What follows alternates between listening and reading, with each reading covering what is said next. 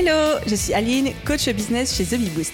Après des années de freelance en tant que retoucheuse photo, je suis devenue coach business et j'aide désormais les entrepreneurs à booster leur entreprise. Si vous êtes à la recherche de stratégies, d'astuces, de retours d'expérience, de partage et d'une bonne dose de bonne humeur, vous êtes au bon endroit. Dans ce podcast, seul ou avec mes invités, je vous partage tout pour vous inspirer au quotidien, vous aider à atteindre tous vos objectifs et faire en sorte que vous puissiez développer le business de vos rêves. Alors, installez-vous confortablement et c'est parti pour l'épisode du jour. Hello à tous, j'espère que vous allez bien et bienvenue dans l'épisode 240 du podcast Je peux pas, j'ai business. Comme à chaque fois, je suis absolument ravie, ravie, ravie de vous retrouver pour un nouvel épisode ensemble. Et les amis, à l'heure à laquelle j'enregistre cet épisode, c'est la rentrée. C'est le mois de septembre. Enfin non, c'est la rentrée.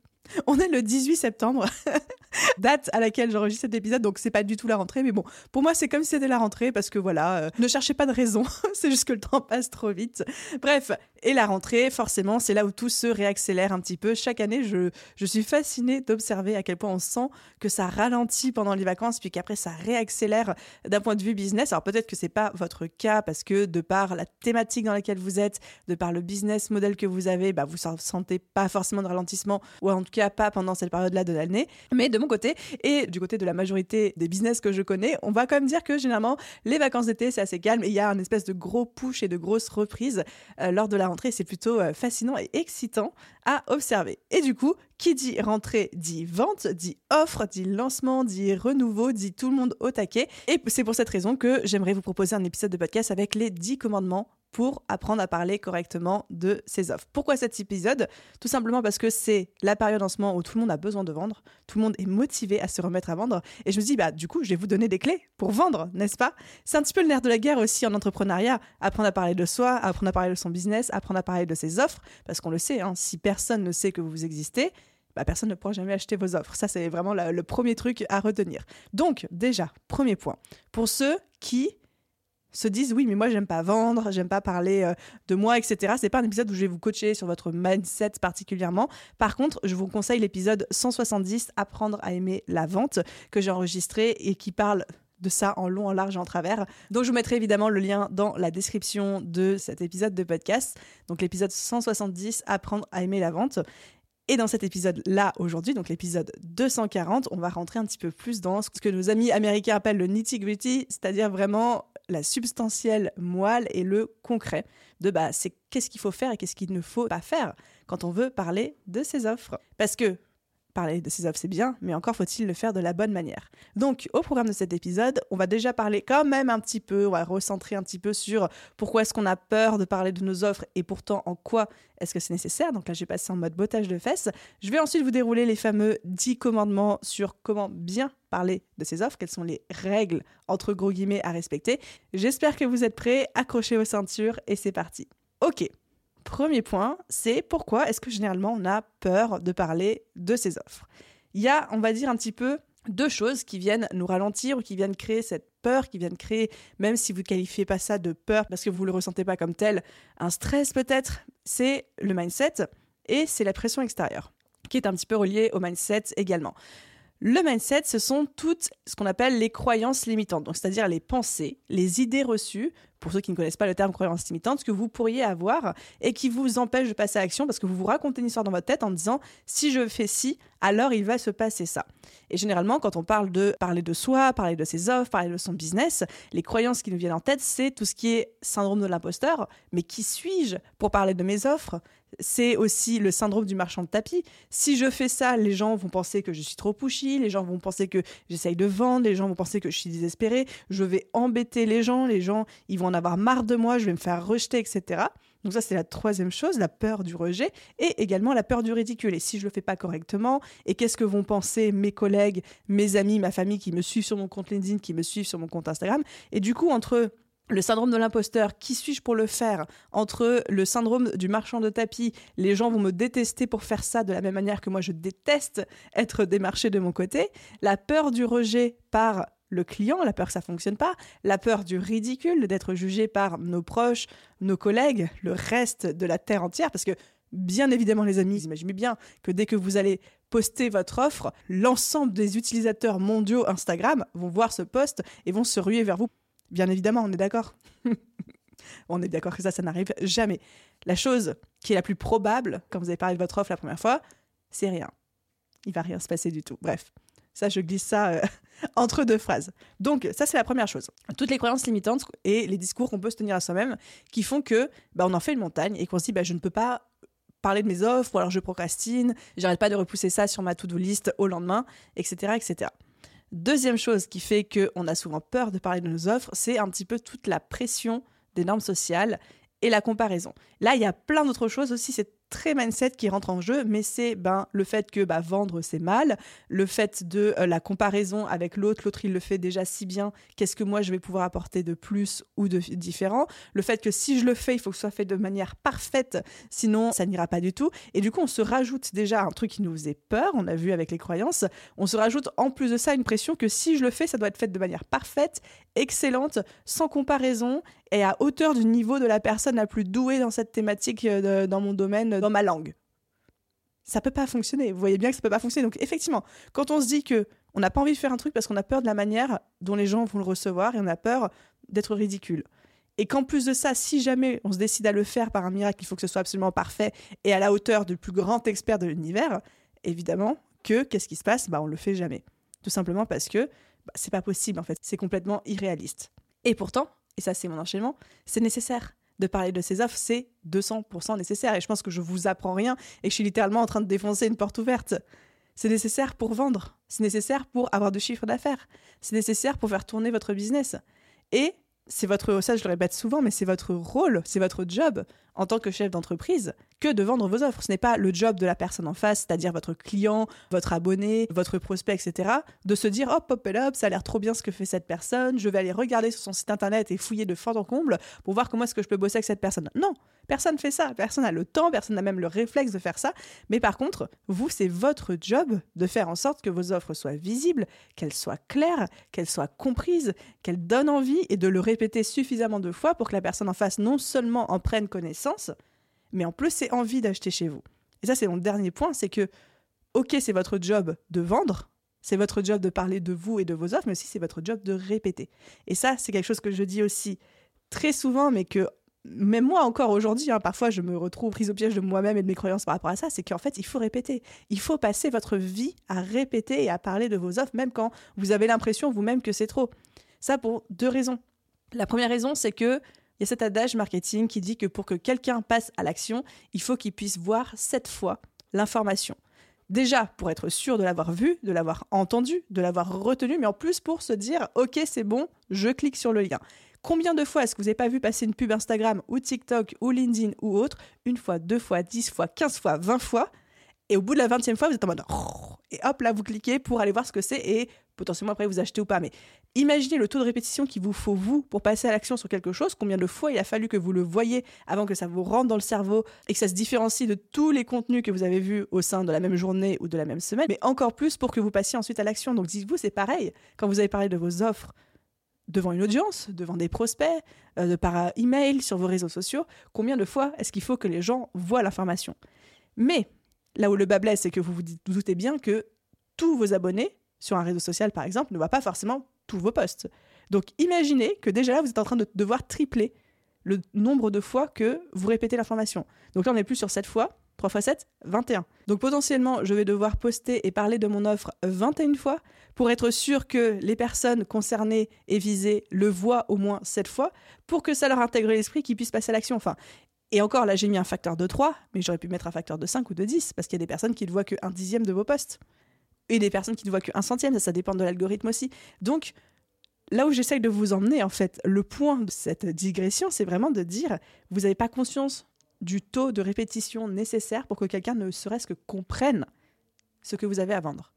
Non pas parce que vous l'avez mal expliqué, non pas parce que vous l'avez pas assez répété, tout simplement parce qu'il l'a pas assez vu en fait et qu'il l'a pas assez intégré. Donc répétition, répétition, répétition, c'est hyper important, encore plus aujourd'hui dans un monde où bah il y a trop de tout partout quoi, tout le temps, tout le temps. Donc voilà. Et dernière euh, petite chose, petit exercice aussi, mettez-vous face à la dernière fois où vous avez craqué pour quelque chose, vous êtes passé à l'action, vous avez acheté, là je parle pas d'achat de, de courses ou d'achat de tous les jours, par exemple la dernière fois que vous avez acheté une formation en ligne, ou la dernière fois que vous avez acheté un produit en ligne, la dernière fois que vous avez fait appel à un prestataire, la dernière fois que vous avez craqué pour un objet qui sort un petit peu du quotidien, à titre personnel, etc. comment est-ce que vous avez trouvé cette personne ou cet objet? Comment est-ce que vous en avez entendu parler? Et comment est-ce que vous l'avez choisi? Et combien de fois vous y avez réfléchi? Combien de fois vous avez vu passer l'information? Avant de passer à l'action Et ça, je pense que déjà, vous allez vous rendre compte un petit peu bah, de la nécessité de répétition. C'est pas genre j'ai vu le truc passer une fois sous mon nez, j'ai eu un coup de cœur pour ce truc-là et j'ai payé direct. Non, ça fonctionne, je vais pas dire jamais, mais les, coups de cœur comme ça, les coups de tête, c'est quand même hyper rare et c'est une minorité des achats chez tout le monde. Donc vous ne pouvez pas demander à l'ensemble de votre audience de que dès que vous postez une fois, pouf, tout le monde se rue vers vous et votre offre, même si votre offre est parfaite, ça ne se produira pas. Donc tout ça pour dire, c'est votre job en tant qu'entrepreneur de communiquer sur votre offre, de répéter et de faire en sorte que le message tombe avec le bon taux de répétition dans les oreilles des bonnes personnes.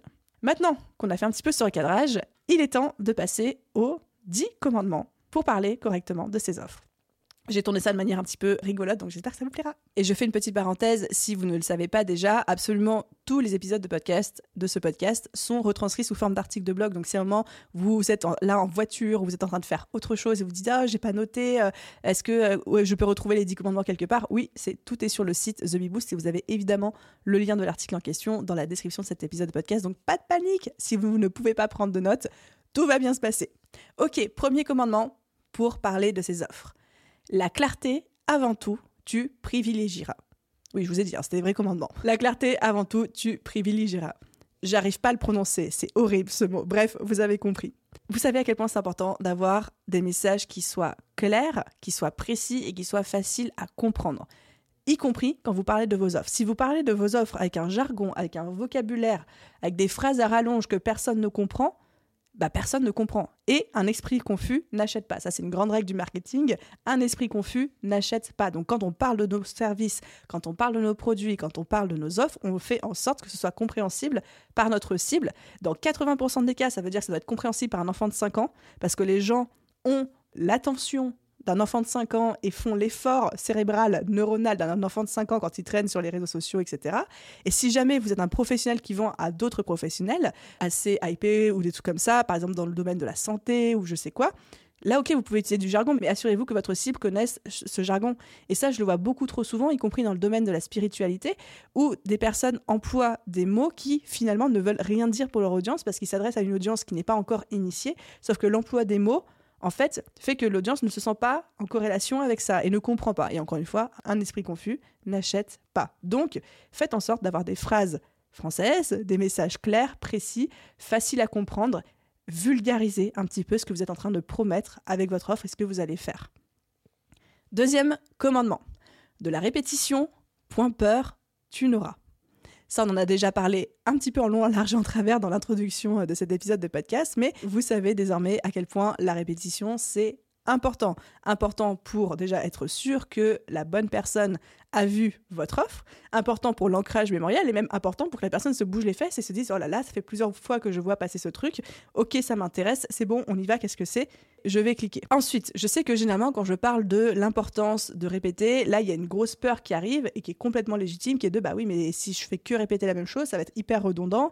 Ok, il y a des personnes qui voient qu'un poste sur 100, mais euh, si je poste 100 fois, les gens qui voient un poste sur 10 verront passer le truc 10 fois, ça va être too much pour eux eh bien c'est là qu'intervient l'art de la répétition. L'art de la répétition, c'est répéter la même chose, présenter la même offre, vendre la même chose, mais en variant les supports, en variant les formats, en variant les angles, en variant les discours, en variant les angles d'approche. En fait, on peut parler d'une même offre sous plein d'angles différents. Je peux vous vendre une formation en vous disant qu'est-ce que ça va transformer dans votre vie. Je peux vous vendre une formation juste en vous détaillant le programme. Je peux vous vendre une formation en vous partageant des cas d'études et des résultats chez des élèves. Je peux vous vendre une formation en partageant des témoignages. Je peux vous vendre une formation en vous disant voilà le plan d'action pour booster votre business. Si vous voulez le faire, eh ben, c'est dans ma formation que ça se passe et que je vous prends par la main pour qu'on y aille ensemble. Je peux vous vendre une formation à travers une objection que vous avez. Je peux vendre une formation à travers un point de douleur que vous avez dans votre vie. Il y a plein de choses à faire. Et là, je vends la même formation à chaque fois, mais je le fais de 50 manières différentes. Donc c'est là aussi répéter, ne pas dire forcément copier-coller un carrousel Instagram, copier-coller un post LinkedIn, ou alors faire la même story et la reposter tous les jours. Répéter, c'est varier les supports, varier les angles et varier les formats. Ensuite, troisième commandement. Donc le deuxième, c'était de la répétition. Point peur, tu n'auras. Troisième commandement, l'authenticité, tu valoriseras. Et je sais qu'aujourd'hui, le mot être authentique, être soi-même, il est un peu utilisé à tirer l'arigot, à tort et à travers. Moi, je sais que je fais partie de ces gens-là qui aujourd'hui peuvent plus trop piffrer ce mot-là parce qu'on a l'impression qu'on met un peu tout dedans. Mais qu'est-ce que j'entends par là? Et pourquoi est-ce que c'est important? Et pourquoi est-ce que je déroge ma propre règle en l'utilisant quand même dans cet épisode de podcast? C'est l'important d'être vous-même et de créer un lien authentique déjà pour inspirer confiance à vos clients, pour ensuite vous démarquer dans votre marché parce que soyez vous-même, les autres sont déjà pris. Comme disait l'autre, là, je ne sais plus d'ailleurs qui est l'auteur de cette superbe citation, mais c'est surtout que plus vous allez pouvoir être authentique et vous-même, moins il y aura de friction dans votre discours de vente. Si vous pensez aujourd'hui que vous avez besoin d'être quelqu'un d'autre pour vendre, quelqu'un de plus confiant, quelqu'un euh, qui se la pète, quelqu'un euh, qui gagne plus d'argent, quelqu'un qui doit donner l'impression qu'il gagne de l'argent, quelqu'un qui doit donner l'impression que tout se passe bien pour lui, quelqu'un qui doit donner l'impression que vous n'êtes pas vous-même, vous êtes en train de jouer un rôle, et c'est déjà suffisamment compliqué en termes de mindset, de vente, de parler de soi, de son business, de ses offres, parce que si en plus il faut qu'on le fasse en jouant le rôle de quelqu'un d'autre ou en mettant le masque de quelqu'un d'autre, bonjour, vous n'allez jamais vous en sortir. Ça va, se, ça va se sentir chez la personne en face, vous, vous n'allez pas être heureux et en plus le client sera déçu parce qu'une fois qu'il sera embarqué dans votre offre ou qu'il aura acheté votre produit ou qu'il aura souscrit à votre service, il nous dit mais attends, c'est pas la même personne, c'est pas la même vibe, qu'est-ce qui se passe, etc. Donc, Voyez l'authenticité comme non pas le nouveau mot à la mode, mais plutôt comme la manière la plus simple et la plus fluide de vendre. C'est-à-dire qu'au moins, les gens achèteront pour vous et vous n'aurez pas à vous poser la question de devoir jouer un rôle jusqu'à la fin de votre vie avec eux. Et ce sera quand même beaucoup plus facile ensuite de nouer ce lien avec eux. Donc, Sinon, évidemment, il y a aussi tous les arguments de il faut être authentique parce qu'il faut être soi-même, c'est important aujourd'hui dans les valeurs, blablabla. Oui, ça, je suis d'accord avec ça, mais surtout, d'un point de vue purement marketing, c'est quand même beaucoup plus simple d'être soi-même que de se faire chier à essayer d'être quelqu'un d'autre. Ça, c'était aussi euh, ma conclusion. Et dernière chose, dans l'authenticité, tu valoriseras, donc dans ce troisième commandement, c'est l'importance, et ça je le souligne, quel que soit votre niveau business, même si aujourd'hui vous ne vivez pas encore pleinement de votre activité, de refuser des clients s'ils ne correspondent pas à votre cible ou si vous ne les sentez pas. Et ça, je sais que ça peut être très dur parce que quand on démarre en business ou quand on n'a pas encore un chiffre d'affaires très stable ou quand on a encore un peu peur en fait de manquer, de pas réussir à payer nos factures le mois prochain, on a tendance à prendre un peu tous les clients qui arrivent. Mais sachez que l'authenticité passe aussi par le fait de dire ce client je le sens pas ou alors juste ce client je ne pense pas être la meilleure personne pour lui ou pour elle en fonction de moi ce que j'ai à offrir. Donc ça, ça demande d'avoir un vrai discernement, d'être très objectif par rapport à bah, c'est quoi mes points forts, c'est quoi mes points faibles, et pas de refuser par syndrome de l'imposteur ou au contraire accepter par syndrome de j'ai trop confiance en moi ou, que sais-je, mais de savoir refuser les clients quand c'est nécessaire. D'ailleurs, spoiler alerte, dans les trois quarts des situations, quand vous allez refuser un client, il va se vexer, il va vouloir encore plus acheter chez vous. Mais je trouve que, bon là, là c'est mon côté un petit peu plus perché, mais en fait quand on apprend avoir ses standards. Et quand on apprend à dire non, et quand on apprend à dire ça c'est pas pour toi, ça c'est pour toi, ça je pense pas que ça va le faire, ça je pense pas que ce soit un bon match, et eh bien curieusement, il y a beaucoup plus d'opportunités qui se développent par la suite dans notre business parce qu'on a fixé ses standards et parce qu'on a dit non, je ne vais pas aller avec cette personne-là. C'est exactement comme dans les relations amoureuses et comme dans le dating. Plus on arrive à savoir ce qu'on veut et à dire non aux personnes qui sont pas celles qu'on cherche, plus ça ouvre la porte aux bonnes personnes d'être attirées vers nous. Ok, donc ça c'est notre troisième commandement. Notre quatrième commandement. Différents angles d'approche, tu adopteras. Ça, on en a déjà un petit peu parlé. Et j'aimerais remettre l'accent là-dessus. Et d'ailleurs, je pense même que je vais vous faire un épisode de podcast entier sur la question, mais il y a différents profils d'acheteurs.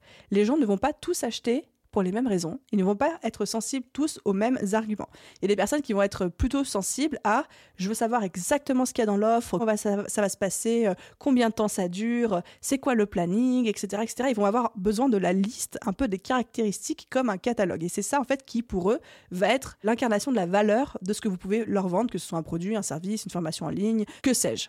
Il y a d'autres personnes qui vont être beaucoup plus sensibles aux témoignages. Ils vont regarder les avis clients, ils vont euh, passer des heures à scroller, ils vont peut-être même contacter des gens qui ont acheté chez vous pour leur demander euh, leur avis, etc. Il y a des personnes qui vont être beaucoup plus euh, sensibles à tout ce qui est publicité, c'est-à-dire que plus ils vont vous voir, plus en fait le message va s'ancrer dans leur cerveau et plus ils vont avoir envie en fait d'acheter chez vous et que ça va être une espèce d'auto-persuasion. Et il y a des personnes, c'est à partir du moment où elles ont un besoin, elles ont vu votre offre, elles ont lu la promesse, ça leur correspond, il y a deux, trois témoignages qui leur parlent, pouf, pouf, pouf, ils n'ont même pas besoin de lire le descriptif, ils achètent direct parce que soit ils vous connaissent et qu'ils vous font confiance, soit ils sont tellement fonceurs qu'ils ne regardent pas trop, ils passent à l'action avant même de réfléchir. Et évidemment que chacun d'entre nous va regarder différents aspects, mais on va tous être sensibles au final à différents arguments de communication. Et c'est pour ça que pour vous, c'est très très important de communiquer sur vos offres sous plein d'angles différents, tels que ceux que je vous ai cités auparavant, c'est-à-dire à la fois sur les caractéristiques logistiques et techniques de votre offre, à la fois sur les témoignages, les études de cas, à la fois sur peut-être de la publicité ou du taux de répétition du contenu, à la fois sur le côté droit au but, à la fois sur les feedbacks des clients. Enfin, il y a plein de manières, encore une fois, de parler de son offre et il faut toutes les exploiter pour être sûr de s'adresser à tous les profils d'acheteurs en fonction de leur psychologie, parce qu'encore une fois, tout le monde n'achète pas comme nous. Et le jour où je me suis rendu compte de ça, moi je sais que je suis du profil acheteuse un peu pas compulsive, mais en mode quand j'ai besoin d'un truc, je trouve une solution, je l'achète. C'est-à-dire que quand j'ai décidé que je voulais acheter une formation que je sais qui va sortir de quelqu'un, un créateur que j'aime bien, en fait le jour où la formation sort, je vais sur la page de vente, j'achète. Je ne lis même pas la page de vente. Et je pensais que tout le monde fonctionnait comme ça. Mais non, il y a des personnes qui me disent, mais non, moi, la page de vente, je la lis, je la décortique, je lis la FAQ, euh, j'étudie, je vais faire des recherches, choses comme ça. Et moi, je suis en mode, mais pourquoi? Quelle perte de temps si tu sais que tu veux l'acheter Oui, mais j'ai besoin quand même de me rassurer, de voir si ça correspond vraiment à mon besoin, etc. Et c'est là, en fait, où j'ai compris que on a tous des profils d'acheteurs psychologiques très différents. Et je m'engage à vous faire un épisode de podcast là-dessus parce que je trouve que le sujet est absolument passionnant. Et ça nous aide, nous aussi, en tant qu'entrepreneurs, en tant que marketeurs au sein de notre propre entreprise, à se dire, bah oui, il faut que je parle de mon offre de plein de manières différentes, sous plein d'angles différents, pour pouvoir m'adresser à tous les profils psychologiques d'acheteurs différents. Ok, j'arrive à mon cinquième commandement. Ta passion, tu transmettras. Il y a un truc qui est assez magique, c'est que quand on est passionné par ce qu'on fait, quand on est passionné par notre offre, en fait, on a déjà on a envie d'en parler tout le temps. On a envie d'en parler à tout le monde. On ne comprend pas comment les gens peuvent se permettre de ne pas acheter, tellement on est content de nous. Et surtout, c'est contagieux en fait. C'est contagieux, ça influence la décision d'achat chez les gens, ça se ressent. Et j'ai vraiment cet exemple en tête de quand j'ai fait la première refonte de la BSB Academy. Donc là, c'était au printemps 2022, donc ça commence à dater un petit peu. Ça date il y a un an et demi. J'étais tellement fière de cette refonte, tellement convaincue de la valeur de cette formation que j'étais en mode mais pourquoi est-ce que tout le monde n'achète pas? Mais vraiment, littéralement, je comprenais pas, ça m'agaçait presque, et j'avais du coup aucun mal à la vendre et à répéter et à répondre aux messages, etc. Donc, commencez par être votre premier client. Commencez par être la personne la plus convaincue de la valeur et du bénéfice de votre produit, de votre service, de votre offre. Vraiment, tomber amoureux, en fait, littéralement, de votre produit. Comme ça, vous allez en parler d'une manière où les gens n'auront pas d'autre choix que de tomber amoureux de votre produit à leur tour. Alors que si vous-même, vous n'êtes pas convaincu de la valeur de ce que vous proposez, comment est-ce que vous voulez que quelqu'un d'autre le soit pour vous? Sixième commandement pour parler de ces offres, de la valeur avant le prix, tu parleras. Faisons un peu la différence entre valeur et prix pour une offre. Donc encore une fois, quand je parle d'offre, je parle de produits, de services, euh, de formation en ligne, de tout ce que vous voulez, un truc que vous vendez, quel que soit le format. On va d'abord toujours parler de la valeur. La valeur, c'est c'est quoi le bénéfice? Qu'est-ce que ça va apporter Qu'est-ce que ça va changer dans la vie de mon client et même quand on vend des bijoux, on apporte un changement. C'est juste, ben, la personne, elle est contente, elle se sent plus belle, plus désirable, euh, c'est quelque chose d'émotionnel pour elle, c'est de l'art, elle achète des valeurs, elle achète quelque chose qui lui parle, elle achète quelque chose d'émotionnel. Donc, c'est pas parce que vous soignez pas la faim dans le monde ou c'est pas parce que vous n'êtes pas en train d'apprendre aux gens comment gagner de l'argent en ligne que ça veut dire que ce que vous faites et ce que vous vendez n'apporte pas de valeur. Il faut juste l'identifier. Un outil que j'aime beaucoup utiliser pour identifier quelle valeur est-ce que vous apportez, c'est la pyramide de Maslow. Tapez sur Google pyramide de Maslow, M-A-S-L-O-W. Vous allez voir, c'est la pyramide des besoins et vous dire bah, quel besoin de cette pyramide est-ce que moi je réponds avec mon offre, mon produit, mon service. Et donc on va toujours parler de la valeur avant de parler du prix. Pourquoi? Parce qu'en fait chaque personne sur une valeur, sur un besoin auquel vous répondez du coup avec votre offre, va mettre on va dire, un rang de prix, c'est-à-dire un prix qu'il est prêt à payer pour avoir le résultat que vous lui promettez, la promesse que vous avez émise, la transformation que vous avez promise. Enfin voilà. Et ça va valoir quelque chose dans sa tête. Ça ne veut pas dire que c'est la vraie valeur de votre offre, parce qu'il y a plein de gens qui vont avoir une valeur en dessous de ce que vous, vous allez pricer, ou même parfois au-dessus. Mais ça veut dire que d'abord, on communique sur la valeur, qu'est-ce que je vais t'apporter à toi, mon client et ensuite, on va parler du prix. Parce que si vous annoncez le prix direct sans avoir communiqué sur la valeur, donc les bénéfices, la promesse, etc. en amont, les gens ils vont juste buter sur le prix. Et là, c'est très très très compliqué de faire marche arrière quand quelqu'un dans sa tête s'il s'est déjà dit non. C'est quasiment irrattrapable. Donc, tout ça pour dire, on met en avant les bénéfices et les solutions avant de parler du coût. J'arrive à mon septième commandement pour parler de ces offres. C'est les objections tu anticiperas et tu traiteras. Ça, c'est un exercice que je dis toujours à mes élèves de faire, c'est que dès que vous créez une nouvelle offre, encore une fois, que ce soit un produit, un service, une formation en ligne, tout ce que vous voulez, la première chose à faire, c'est se dire quelles sont les objections que les gens vont avoir. Généralement, l'objection qui revient dans 99% des cas, c'est c'est trop cher. Ça, c'est quand même assez universel, mais ça reste juste de la perception du client en face. Mais après, en fonction bah, de c'est quoi le type d'offre que vous proposez, euh, comment ça se passe, euh, le prix, les choses comme ça, et ben, il va y avoir d'autres objections qui vont pouvoir potentiellement euh, popper dans la tête de vos clients. Et l'idée, c'est de déjà les anticiper, déjà les lister, déjà y répondre, c'est-à-dire avoir presque une réponse type pour chaque objection, mais on peut même pousser le bouchon encore plus loin et créer en amont du contenu qui va vous permettre de répondre à ces objections-là. Par exemple, si je sais qu'une des objections à l'achat de mon programme BSB Academy, c'est je n'ai pas le temps pour travailler sur mon business et développer mon business, eh ben, je vais créer plusieurs contenus, peut-être un podcast, un carousel Instagram, je vais peut-être même faire un live sur le sujet sur bah, comment se dégager du temps au quotidien pour bosser sur son business Ou alors, en quoi est-ce que travailler sur son business n'a pas besoin de vous prendre trois jours par semaine Et faire plein de déclinaisons de contenu qui, en fait, vont pré-traiter l'objection, limite avant même que je vende mon offre. Comme ça, la personne, en fait, elle est déjà à moitié convaincue parce que j'ai déjà commencé à pré-traiter les objections. Donc, identifiez pour chaque offre les objections que les gens peuvent avoir ou ont déjà, si vous êtes déjà en train de la vendre, si vous avez déjà des feedbacks, et dites-vous comment est-ce que je peux traiter ça déjà dans une FAQ, la FAQ sur votre page de vente ou votre page de présentation, ou même quand vous faites des questions-réponses en live ou en appel avec vos clients ou sur votre site internet, la FAQ, c'est le meilleur endroit du monde pour traiter les objections, avant même qu'elles soient énoncées à voix haute. Et ensuite, d'avoir une réponse, ou en tout cas des arguments prêts dans votre tête pour que le jour où cette objection vient dans la bouche d'un client, vous ne soyez pas du tout déstabilisé et vous disiez Ok, ça, je suis prêt à cette situation, voilà exactement ce que je vais répondre. Ensuite, j'arrive à mon huitième commandement pour parler de ces offres c'est des témoignages et succès clients, tu partageras. Hyper important. C'est ce qu'on appelle la preuve sociale. La preuve sociale, c'est le fait de montrer que ce que vous vendez, produits, services, tout ce que vous voulez encore une fois, fonctionne, ou alors en tout cas que les gens sont contents. Comment est-ce qu'on le fait? Parce que si vous vous dites oui, ça fonctionne, oui, tout le monde est content, les gens vont vous regarder en disant bah évidemment que tu dis ça, c'est toi qui es en train de me vendre ton truc, je n'ai aucune garantie que ce soit vrai. Mais si vous commencez à mettre en avant des témoignages, des études de cas, des retours clients, si même vous avez du bouche à oreille de personnes qui ont acheté chez vous et qui en parlent autour d'eux, bah là du coup, les gens vont accorder beaucoup plus de crédit et vont trouver ça beaucoup plus crédible que quand c'est vous qui le dites. Pourquoi? Tout simplement parce que dans la tête des gens, une personne tierce qui a été cliente chez vous et qui vous recommande et qui fait l'apogée de vos services et de vos offres par la suite, c'est forcément quelqu'un qui le fait de manière complètement désintéressée parce qu'elle n'est pas dans votre business, elle n'est pas vous, et donc forcément ça a plus de valeur. Est-ce que c'est vrai? Est-ce que c'est pas vrai? Ça, ça reste un autre débat, mais sachez que quand c'est un tiers qui, de premier visu, n'a aucun raison en fait n'est pas intéressée pour parler de votre produit, mais du coup qu'il le fait, ça a énormément plus de valeur aux yeux d'un potentiel acheteur. Donc l'idée c'est de se dire comment est-ce que moi je récolte un maximum de feedback, de témoignages, de succès clients et comment est-ce que je les mets en avant aussi dans mon contenu, sur mon site internet, sur, euh, je sais pas, ma plaquette de présentation de produits. Je peux en parler à voix haute aussi, en reels, en vidéo, franchement, utilisez tous les formats à votre disposition, mais de dire, il faut que je mette en avant cette preuve sociale. Il faut que je montre que je ne suis pas n'importe qui et, que ce que je vends rend les gens heureux. Soit ça les aide, soit ils sont heureux d'acheter chez moi, etc. Et si vous vous lancez et que vous n'avez pas encore de preuve sociale parce que vous n'avez pas encore vendu ou que c'est les tout débuts, vous pouvez avoir de la preuve sociale auprès de votre réseau. Faites, par exemple, proposer un échange de bons procédés. Par exemple, si vous êtes coach, proposez quelques sessions de coaching contre un témoignage vidéo.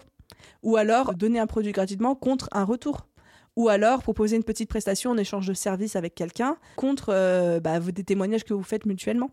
Ou faites des screenshots de gens qui déjà complimentent, par exemple, votre contenu gratuit et mettez-le sur votre site internet en disant bah déjà rien qu'avec mon contenu gratuit, voilà ce que ces gens-là disent. Alors qu'est-ce que ça doit être dans le payant? Enfin, il y a plein de petites manières, même quand on se lance, même quand on n'a pas encore beaucoup de témoignages clients parce qu'on n'a pas vendu ou parce qu'on n'a pas encore beaucoup vendu, il y a plein de manières de récolter de la preuve sociale et de s'en servir ensuite pour vendre.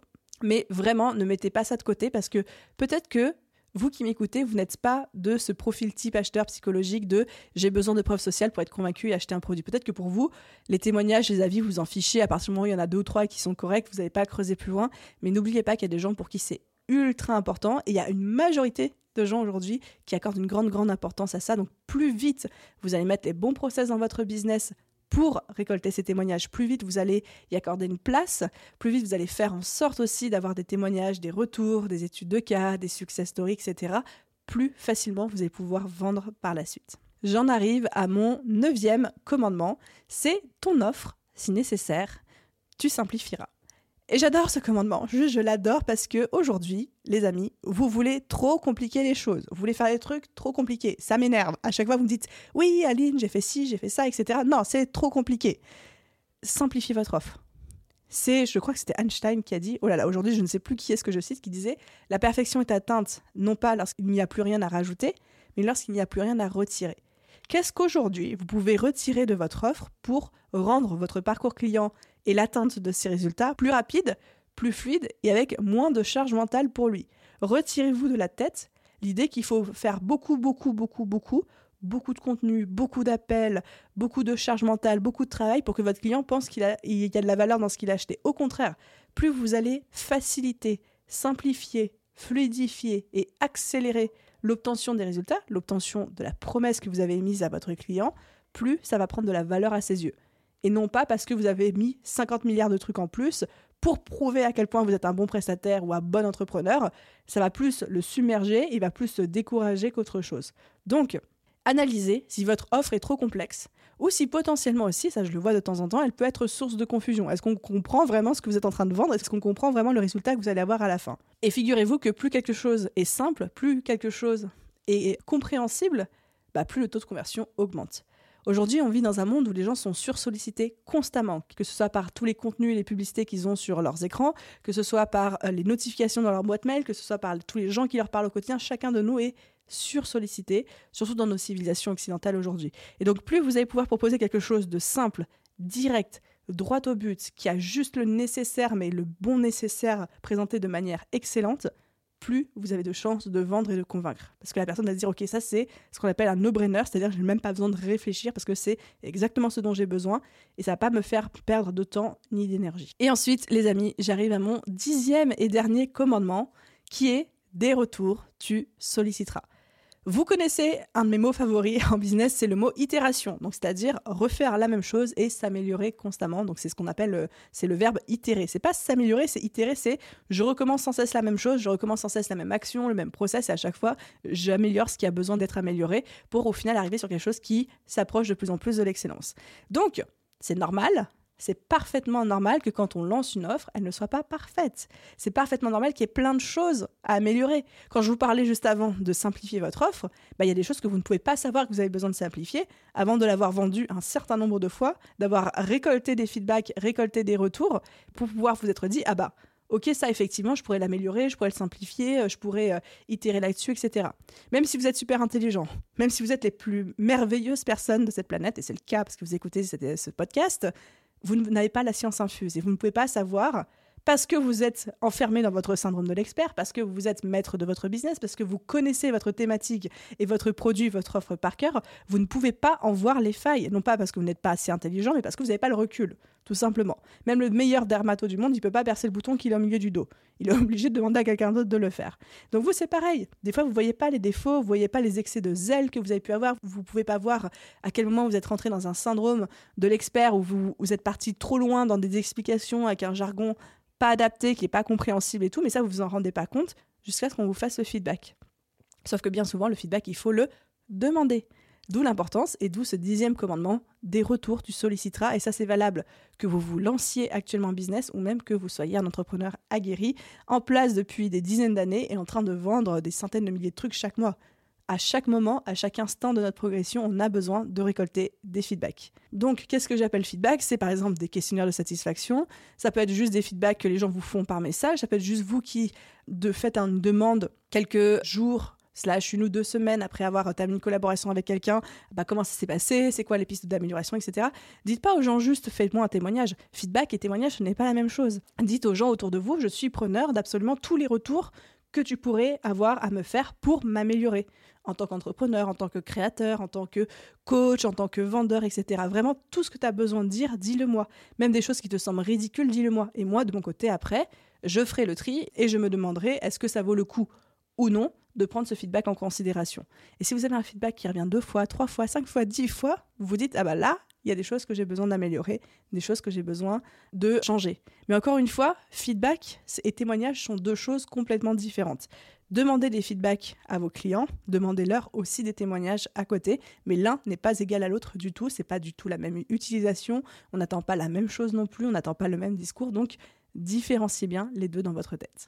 Voilà les amis, écoutez, on a fait un bon tour de ces 10 commandements sur comment parler de ces offres correctement. J'espère que ça vous a plu, j'espère que ce petit format en mode règle de vie vous aura fait sourire aussi et que ça vous aura diverti en même temps que ça vous aura apporté de la valeur. N'oubliez pas, comme d'habitude, mais parce que c'est important, je le dis parce que c'est vraiment important, si ce podcast vous plaît, si vous vivez votre best life en écoutant certains épisodes, voire même peut-être tous les épisodes, allez laisser une note et un commentaire sur votre plateforme d'écoute. C'est vraiment littéralement ça qui aide le podcast à se faire connaître, à se développer. Moi, ça m'aide aussi à passer plus de temps sur les épisodes, à réfléchir, à mettre au point mes petits commandements, etc., à mettre de l'intentionnalité dans ce contenu, parce que ça reste du contenu gratuit sur lequel je ne me rémunère pas. Donc, merci à tous ceux qui m'encouragent en mettant quotidiennement des notes, des commentaires, des avis sur vos plateformes d'écoute. Tout est lu, sachez, et tout fait extrêmement plaisir. Merci à tout le monde et à tous, je vous souhaite une merveilleuse journée, soirée, après-midi, nuit, où que vous soyez. Et je vous dis à très vite dans un prochain épisode. Bye tout le monde